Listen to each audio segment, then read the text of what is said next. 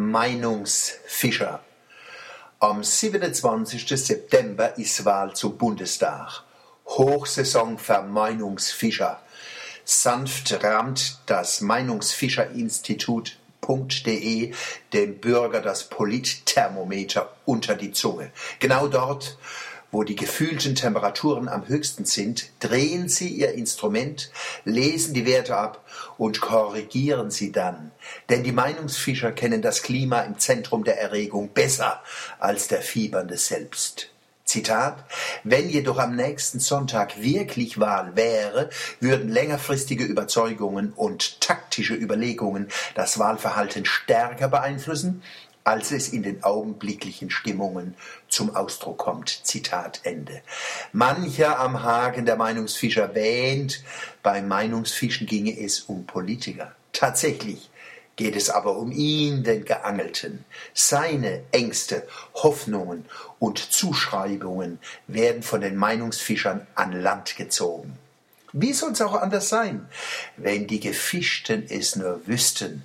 Sie glauben über Politik und Politiker etwas zu sagen und geben doch nur Auskunft über sich selbst. Das lässt sich an den Eigenschaften Sympathie und Kompetenz zeigen. Sympathie ist offenkundig ein gefühlter Wert, ein weicher Persönlichkeitsfaktor.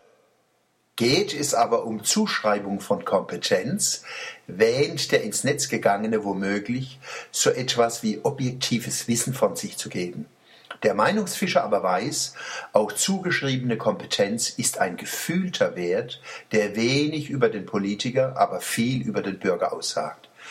Viele können sich nicht vorstellen, dass man sich systematisch einen Gebrauch von Gestik und Mimik aneignen kann, mit deren Hilfe man den Anschein von Kompetenz zu erwecken vermag. PR-Berater empfehlen, hüten Sie sich, handfeste Kompetenzen zu entwickeln. Wer etwas kann, endet als Wasserträger jener, die sich erst gar nicht damit aufhalten, etwas können zu sollen, während sie doch nur etwas werden wollen.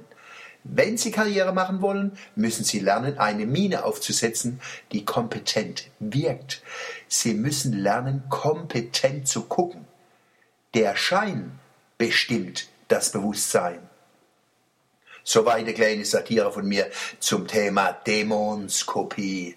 Dämonskopie. Ansonsten sage ich, wähle gehe. Wer in Deutschland noch Nazi-Diktatur und DDR sagt, wähle bringt nichts, Red Dummzeig. Natürlich darf man nicht erwarten, dass ein Kreizel am Wahltag die Welt verändert, möglichst zu meiner Gunsten. Es ist ein wichtiger Beitrag zur Demokratie unter anderem. Und schon die sogenannte Kriegsverräter, die, wo versucht haben, den kriminellen Krieg von den Nazis nicht mitzumachen, sind vom Bundestag rehabilitiert worden. Es schamt, wie lang es gedauert hat und ein Segen für unser Land, dass es endlich gemacht worden ist.